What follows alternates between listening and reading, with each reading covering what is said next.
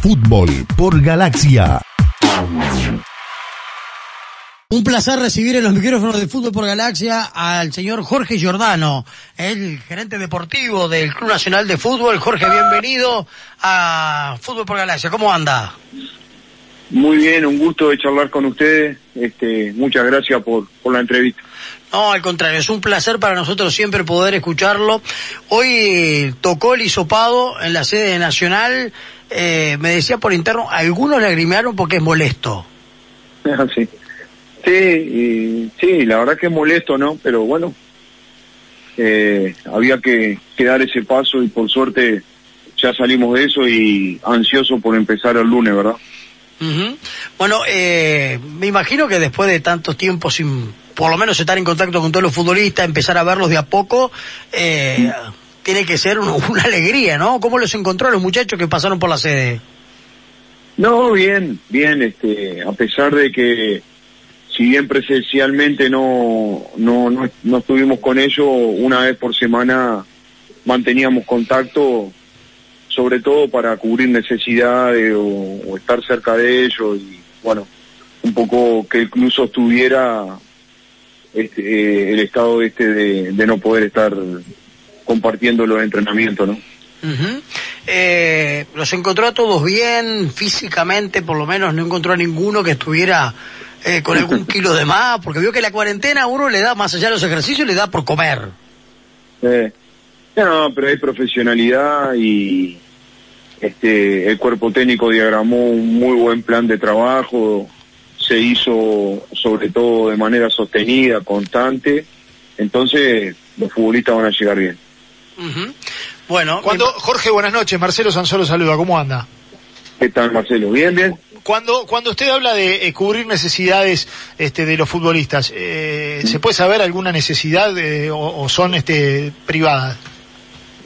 No, hay necesidad de todo tipo, de, de los más jóvenes que, que todavía están con, con contratos chicos, que tienen que, que cubrir necesidades en el hogar, Ajá. este, hay que estar atento. Eh, el área psicológica trabajó muchísimo porque se dieron muchas curvas en cuanto a lo psicológico. Hubo, creo que tres etapas bien marcadas. Una primera de, de yo qué sé, la semana del 13 al 20 de marzo de, de, tambalearse, de congelarse, de no saber qué, con qué nos íbamos a encontrar. Después una, obviamente una, una reconversión de las cosas, decir, bueno, esto se puede, esto no se puede, a trabajar. Y después una etapa de, muchísima ansiedad que fue la más difícil de controlar de, de los futbolistas, ¿no? Porque, este, no, para no entrar en discusiones, veían que, el- que distintos lugares se ponían en movimiento y que el fútbol no, y bueno, este, a veces hay que sostener eso también, ¿no? Ujú. Eh, usted, eh, en la parte que le compete, eh, escuché que Nacional ya tiene pactados tres amistosos para el mes de julio. Sí, nosotros por suerte pudimos cerrar el, el calendario amistoso, hoy agregamos otro, eh, que es una cosa que hay que definir rápidamente, que es el inicio, porque no es lo mismo para los entrenadores si empiezan el 15 que si empiezan el primero. Eh, hoy hicimos un partido tentativo para el primero por si no empieza y bueno, este, pero deberíamos tener una fecha de inicio eh, yo creo que la semana que viene para que los cuerpos técnicos estuvieran tranquilos, ¿no?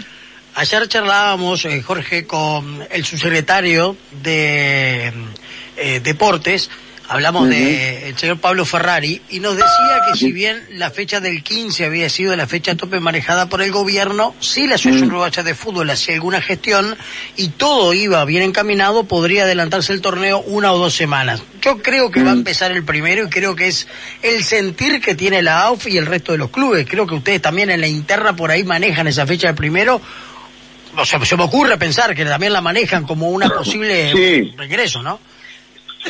Sí, es fundamental esta primera semana de que salga todo perfecto, que salga todo normal.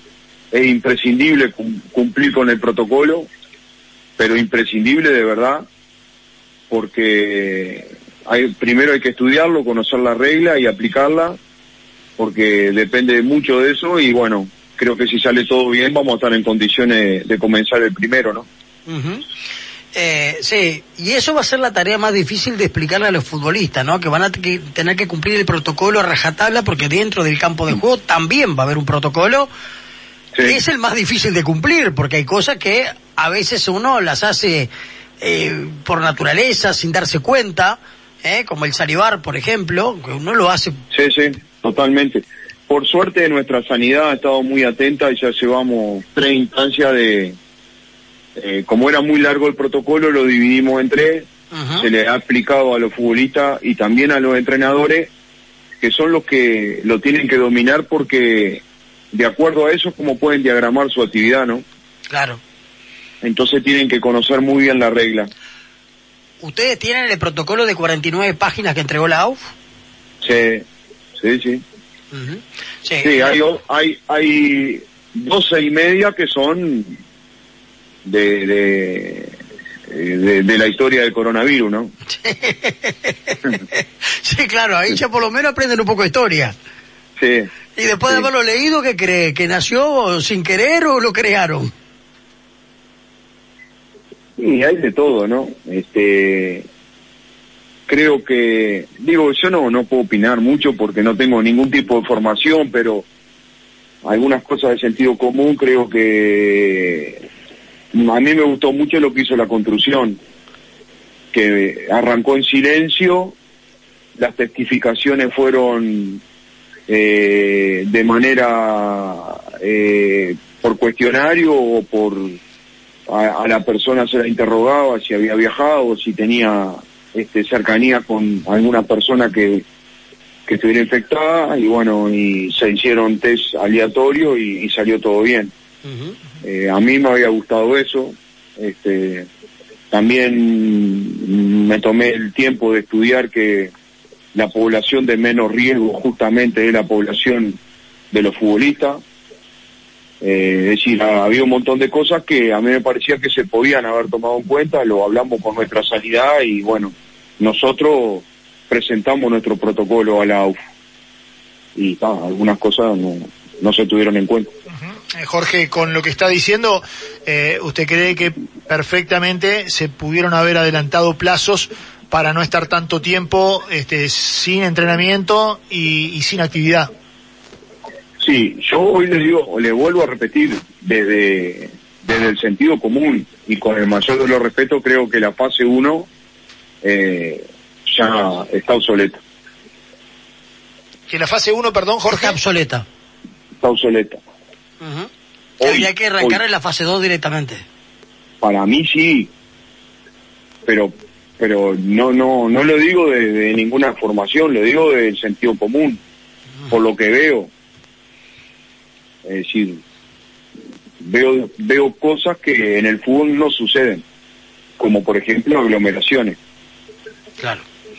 Bueno, mire, eh, justamente hablando de, lo que usted manejaba, eh, y en esta charla que manteníamos ayer con el doctor Pablo Ferrari, por ejemplo, hablábamos de la vuelta del fútbol con algo de gente en las tribunas. Con un aforo limitado. Con un aforo limitado. Se nos decía que tanto el fútbol como el básquetbol tenían prohibido el ingreso a los escenarios porque hay un decreto firmado en el mes de eh, abril, marzo ratificado en el mes de abril, la prohibición de, la gente en los espectáculos públicos, pero fundamentalmente en fútbol y en básquetbol.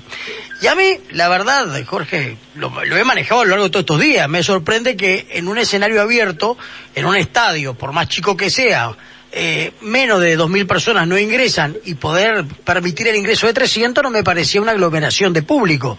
Sin embargo, se abren los shopping y se permite que se ingrese a los shopping y en 15 días se abren las plazas de comida y los ómnibus en hora pico pasan repleto de gente. Y a veces uno no entiende por qué para algunas cosas tenemos que tener tanto cuidado y para otras nos descuidamos. Las ferias vecinales, la gente camina sin tapaboca. O sea, la verdad hay cosas que a mí no me cierran, no me cierran por más explicación que me quieran dar de todos lados, ¿no? Sí, eso también nosotros, eh, el fútbol uruguayo o equipo en desarrollo, de promedio no venden más de 250 entradas. Exacto.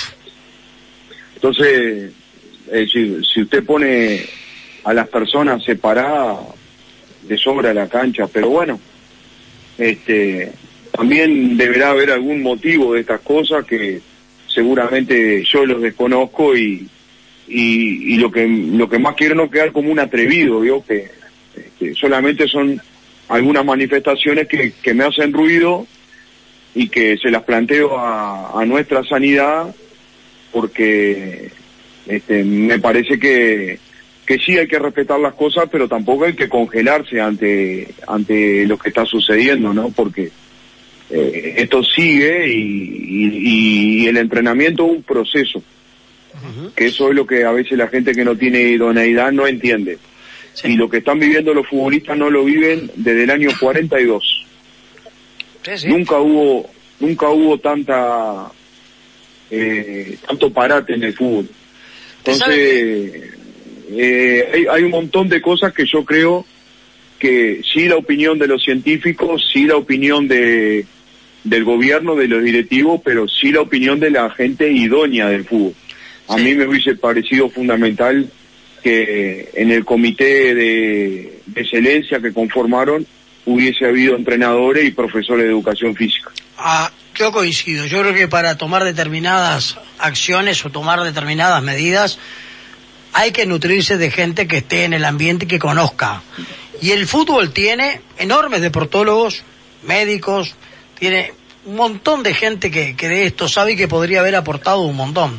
A mí me da la sensación, Jorge, y esto corre por mi cuenta, no involucro ni a usted ni por supuesto a Marcelo, que es mi compañero, no lo voy a involucrar en esto, que cuando los éxitos llegan al fútbol, el fútbol para el país es lo más importante y es la gran industria sin chimenea. Pero cuando pasan estas cosas que ha demostrado que el fútbol no tiene fuerza a nivel gubernamental, es lo último, porque cuando hay plata por medio o hay intereses creados, todo lo que mueve dinero que tenga que ver este, para recaudar para rentas generales, eso funciona todo, el resto queda relegado. Y el fútbol es una de ellas el fútbol que es al aire libre debería volver sin ningún tipo de problema. En países donde han tenido grandes este, problemas como España, ¿eh? ayer leíamos con Marcelo titulares de prensa que decían que la gran discusión es que en España se quiere volver con público. Hoy volvemos a tener caso cero en el Uruguay y sin embargo, en esto eh, afán de querer demostrar que estamos caminando bien, que yo coincido que han tomado medidas muy buenas, totalmente, coincido que las han tomado, pero me parece que con el fútbol se han tomado medidas demasiadas excesivas que yo eh, en eso coincido con usted. Para mí la fase cero está absolutamente perimida ya. Mire, eh, en dirección de lo que dice usted, las primeras campañas publicitarias de lo de un ente eh, autónomo de, del Estado las hace un futbolista de elite. Es cierto. eso va en dirección de lo que dice usted somos, el fútbol vende, o, por medio del fútbol exportamos carne, vino y, y, otros productos, pero hay cosas que, que esperemos que, que el gobierno tome algunas precauciones. Por ejemplo, eh, los entrenadores, los profesores, eh, son trabajadores comunes a la hora de aportar pero no tienen ni aguinaldo ni salario vacacional. Entonces, y los futbolistas tampoco. Son cosas que, que están grises, pero deberíamos tener un tratamiento distinto porque este país es muy importante que, que el fútbol esté bien pero no porque no no solo por, el, por la gente que está directamente vinculada con el fútbol sino por todo lo que genera alrededor. Hay mucha arandela alrededor del fútbol que uno no tiene la menor idea de, de, dónde termina, ¿no? Desde el transporte hasta lo que usted quiera, eh, está en dirección del fútbol. Totalmente. Sí, sí, hay muchas cosas que giran alrededor del fútbol, ni hablar. Eh, Jorge, ahora, eh, ¿no hubo de repente, no sé si decir pasividad, calma, eh, o se respetó demasiado este, por parte de la AUF, eh, los futbolistas, eh, de, estar esperando y de repente no avanzar? Los entrenadores. Bueno, el otro día escuchaba a Scott y, los entrenadores hace 15 días sacaron, sí. mejor, sacamos un comunicado, mejor Sí. dicho, la mutual este, tomó una medida fuerte inmediatamente de que el gobierno anunció la fecha del 15, al otro día actuó rápidamente, eh, el AUF también. Eh, yo en esto he analizado mucho y creo que hubo 20 días donde por lo menos el ambiente que muevo- me muevo yo tuvo como una resignación a lo que estaba sucediendo. Y nos perdimos la oportunidad de hacer algunas cosas distintas Claro. y de, de esta ventana de tiempo que tuvimos, eh, si bien el tema principal fue la pandemia, creo que paralelamente nosotros tendríamos que haber resuelto algún otro problema que tiene el fútbol uruguayo, calendario, este, por qué los equipos tienen tanto déficit, por qué esto, por qué lo otro, y tratar de haber aprovechado ese tiempo. Pero eso es una opinión muy personal, ¿no? A propósito del calendario, si bien hay este, una idea, eh, al no saber cuándo vuelven las competencias internacionales, eh, ustedes, cuando digo ustedes, es el cuerpo técnico, Sí, eh, la planificación va orientada a una determinada cantidad de partidos de acá al 20 de diciembre, que por ahí después eh, puede ser más o puede ser menos. Eso también estaría bueno saberlo lo antes posible, ¿no? Sí, claro, claro. Es decir, Gustavo, mm, del- de, obviamente hablamos todos los días, pero ahora que ya se sabe cuándo entrenamos, empezó a tener la, la, la demanda de, está bien, cuándo jugamos. Y es lógico, porque eh, yo estoy en el fútbol hace muchos años, después que ruede la pelota, no hay pandemia, no hay nada, lo único que hay es el resultado. No, no, no hay más nada que el resultado. Entonces, este, de- debemos rodear a los entrenadores de, de la mejor planificación posible. Sí. Yo creo que cuando vuelva el fútbol, por lo menos en el arranque del torneo de apertura y ojalá que todo se pueda, en el reinicio de la apertura, todo se pueda jugar hasta la finalización del mismo. Y esto no va solamente por Nacional, creo que ningún entrenador podría ser jugado por una directiva, le vaya como le vaya, producto de lo que ha pasado. ¿Sabe no lo que le van a decir? ¿Eh? ¿Sabe lo que le van, sabe lo que le van a decir Sí. a los entrenadores que le va mal? Sí. Tuviste 60 días para parar un equipo y no pudiste. No, no, es que no me cabe duda que se lo puedan echar a decir, pero me parece que es un absurdo porque Claro, también digo- esos 60 días se estuvo trabajando por videoconferencia, o por Zoom, Claro. y, y- tengo todo el plantel junto, entonces es muy difícil. Claro. Eh, Pero yo le tengo, le tengo que decir la verdad. ¿verdad? Este, el fútbol es así y, y contra el resultado no puede nadie. Y, y yo tengo claro que está- estamos viviendo un momento difícil, pero cuando empecemos a jugar, sí, no te van a jugar por el momento difícil, te van a jugar por lo, por, por lo que están viendo, que capaz que tampoco lo están viendo bien, pero bueno, es eso. Este, digo, tenemos mucho conocimiento de años, saben que, que, que soy defensor de los procesos de trabajo, de que hay que dejar trabajar tranquilo y, y bueno, pero a veces este, no, no, no sucede así. Jorge, eh, le cambio para, para ir redondeando y terminando la nota. Eh, ¿Cómo se siente usted en este nuevo rol de, gerente deportivo, de secretario técnico, como le quiera llamar, este, después de, de- estar muchos años entrenando, dirigiendo? Bueno, eh,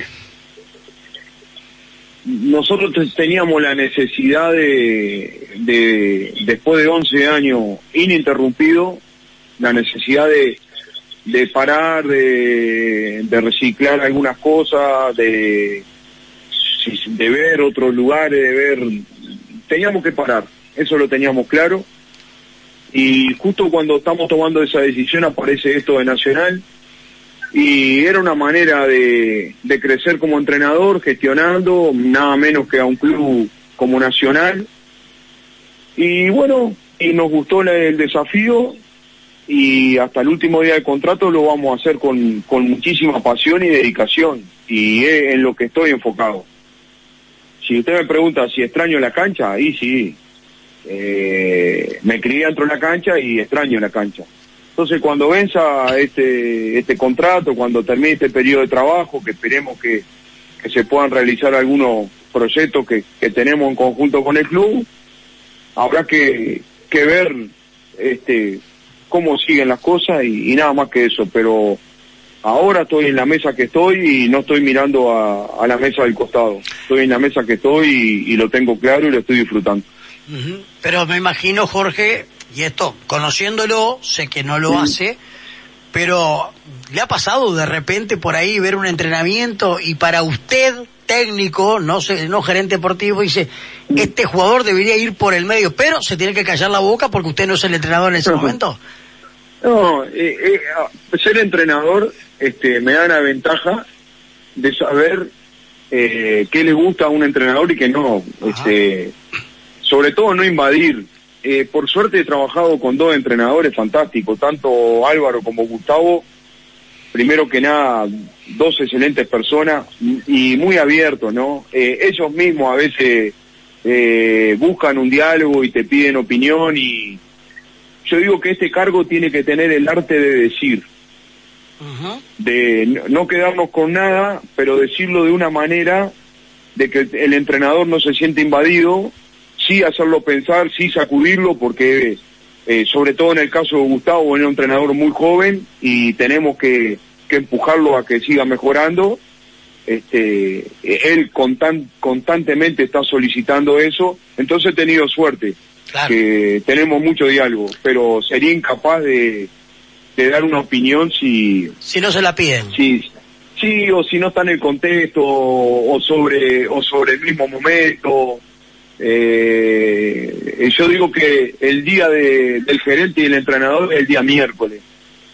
¿Por qué? Eh, porque si, si se pierde, ya se procesó todo y ya se está este, pensando en la próxima actividad. Y si se gana, ya se pausó la, la euforia. Pero esas son locuras mías, ¿no? Que me, me gusta estructurar cosas y, y a veces este, eh, he aprendido que, por ejemplo, cuando tengo duda, prefiero no responder y, y pido tiempo para procesarlo. Pero eso ha sido este, producto de la experiencia que va logrando uno. Eh, y lo aprendí de, de, de, otras ramas. Por ejemplo, yo veía que cuando alguien va a hacer un negocio importante, no toma la decisión inmediatamente. Eh, pide un tiempo, estudia un contrato, estudia otra cosa y después se manifiesta y también consulta, ¿no? Y eso también se puede aplicar en el fútbol. Claro que sí. Bueno, pero creo que con esto que usted ha dicho, que creo que está, está bárbaro, porque si usted tiene la chance de dialogar con el entrenador, porque el entrenador le pide este, algún consejo u opinión, creo que eso que yo le manifestaba en la pregunta de quedarse con las ganas, eh, tiene la chance de poder hablarlo porque Sí, sí, le han abierto. sí, Entonces, sí. es mucho más Sí, sencillo y aparte llevadero. son opiniones. este, Claro. la decisión, la decisión es del entrenador. Estamos de acuerdo, pero Este. siempre eh, uno se siente importante cuando es consultado. En todos los ámbitos de la vida, sea en su cargo, sea un peón de la construcción. eh, cuando viene uno que está a cargo de algo y le pregunta a usted, ya más allá de que usted esté por encima o por abajo o al mismo nivel, siempre uno se siente importante. Y creo que sentirse importante y útil dentro de una institución, una empresa, un, Sí, sí. Siempre es fundamental porque se mantiene motivado y le permite a uno trabajar con Claro. mucho más ganas.